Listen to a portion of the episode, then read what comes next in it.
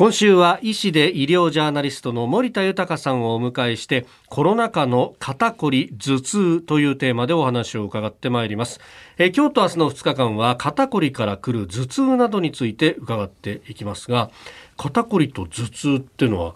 結構関係があるんですか？はい。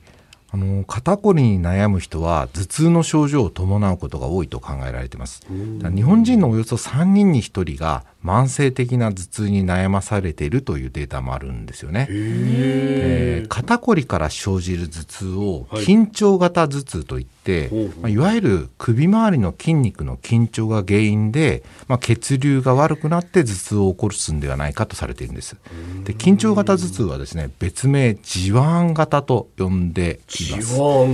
なんで地腕型と呼ぶかというと、ええ、頭全体が地腕と痛くなるんですねで頭痛の始まりと終わりがあんまりよくわからないんです。なんとなく、うん、なんとなく午前中から昼にかけて痛くなったかな、夜になったら楽になったかなっ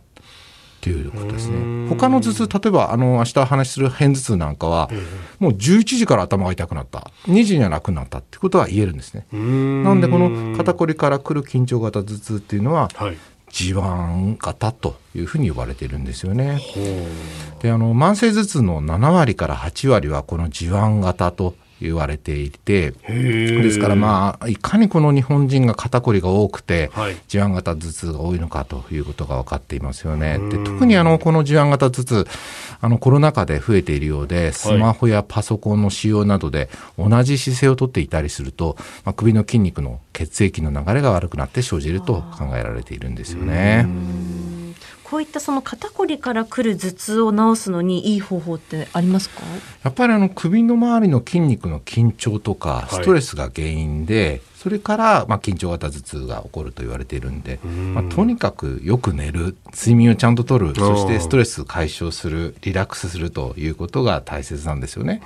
で筋肉がこわばっていわゆる血管が細くなってこういうふうな頭痛が起こるわけですから、はい、温めることはいいと言われていますですからお風呂にゆっくり入るとか、うんうん、場合によってはですね、はい、適度にお酒を飲むということも血管を広げるのでそしてリラックスさせることにもなるので、はい、効果的というふうに考えられているんですよね。なるほど適度にですよ板さん適度に。いやいやいや。いや、肩こりを治すためだからさ。いやいやいや。と。あんまり。そっちで頭痛になっちゃうんだよ。あんまり飲みすぎると寝違えてですね、また肩こりがひどくなって肩こりが。あるいは二日酔いで頭が痛くなるっていう。そっちの頭痛がっていうね。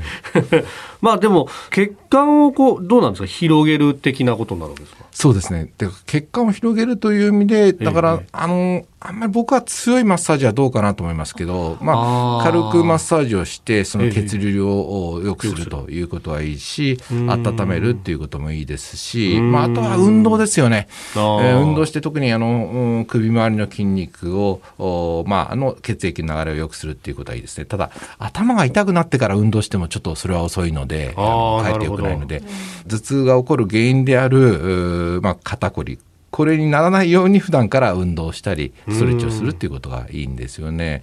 まあ痛み止めも、まあ、一時的に痛みをしのぐためにはあの利用することはいいんですけど、例えばその緊張型頭痛だと思って、えー、痛み止めなどを飲んでいてもですね危険な頭痛だったりすることがあるんで、はい、基本的にはですねどんな頭痛でも脳神経外科などを受診して、まず診断を受けることが大切ですよね。最近はですねあの頭痛外来などといった名前の外来もありますますから、えー、こういったところで診察を受けるということですね。そしてその今までに経験のないような頭痛、あとは痛みがどんどんひどくなる、うん、痙攣とかしびれが伴う、うん、熱が出て首の動きが悪くなる、まあ、こういった症状があったら、はい、これはもう脳出血ですとか脳腫瘍などの疑いもありますから、早めに医療機関を受診していただきたいと思いますけれどね。